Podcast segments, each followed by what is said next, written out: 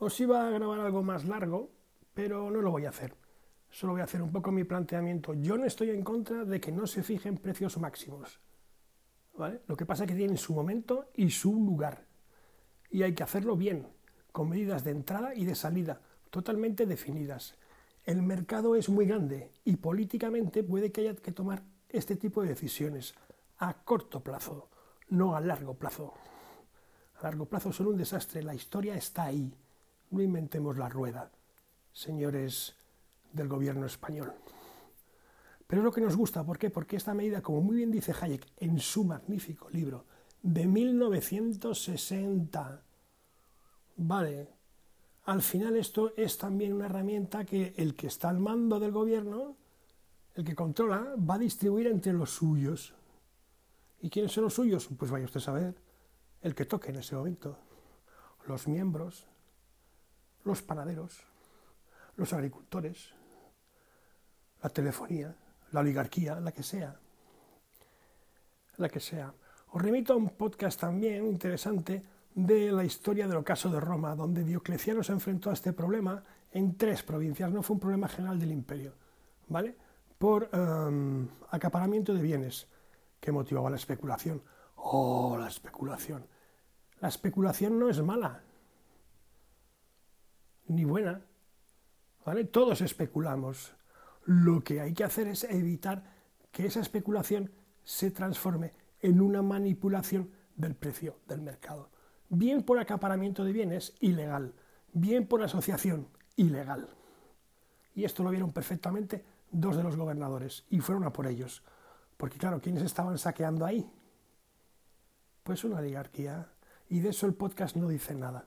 Luego a mayores mezcla otras cosas, como que el Estado fija los precios a los que hay que venderle a él sus cosas.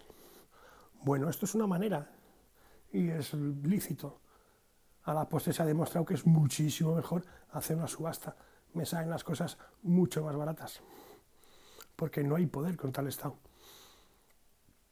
Pero bueno, ¿qué es lo que hay? Quiere decir, cada uno ve los sesgos como los ve, lo que se ve y lo que no se ve. Fijar precios a medio plazo, mal rollo, mercado negro o, bien eh, carestía de productos porque no se llega a precio pero, por ejemplo, otro sitio donde hay que establecer precios mínimos, a mi modo de ver, es en un salario, porque hay, hay que establecer un salario mínimo. ¿Por qué? Porque, porque el, el desequilibrio, la asimetría es brutal y alguien tiene que buscar el equilibrio de eso. Claro, ese precio de equilibrio mínimo tiene que estar bastante por debajo, tiene que ser un mínimo mínimo para que no afecte al mercado, que está por demostrar que vea cómo afecta al mercado. Porque el mercado, si le subes el precio mínimo del salario, ya se buscará la vida. Evidentemente, no serán las soluciones que tú quieres. Pero se buscará la vida. Contratará menos, automatizará procesos. ¿Eh? Pero es que es como lo dejes solo a muchos descerebrados, vas a acabar trabajando eh, por, por motivo de esa asimetría. Recordaros de Hoffa, el, sindicalista americano, pues hay que acabar peleándose, en la mano porque van a cada que trabajes de esclavo. A lo menos posible. Mm, sin innovación, sin tal, es mano de obra barata. ¿eh? Entonces, que las cosas no son blancas o negras, por favor. Pero ojito con intervenir en el mercado, como dijo Hayek. No sabes por dónde vas a ir el mercado. No, fijamos precios de alquiler y ya está. Y, y el que tenga una vivienda y la tenga que fijar a un precio, si le has fijado el precio por debajo de mercado, ¿qué va a hacer? no alquilarla, le obligo. ¿Cómo le vas a obligar? Pues entonces pasará lo que ha pasado durante los 40 y 50 y 60, que nadie, que nadie mantiene las cosas porque no hay dinero para mantenerlas. Y es más, se crea una casta de propietarios encubierta. Es que de verdad inventamos la rueda. Pero bueno, leeros las cuatro pagininas que están muy bien. Muy bien, muy bien. Se lee muy facilito, es de los mejores, de los textos más facilitos.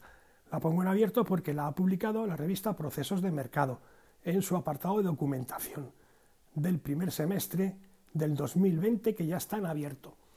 Y nada más, venga, hasta luego.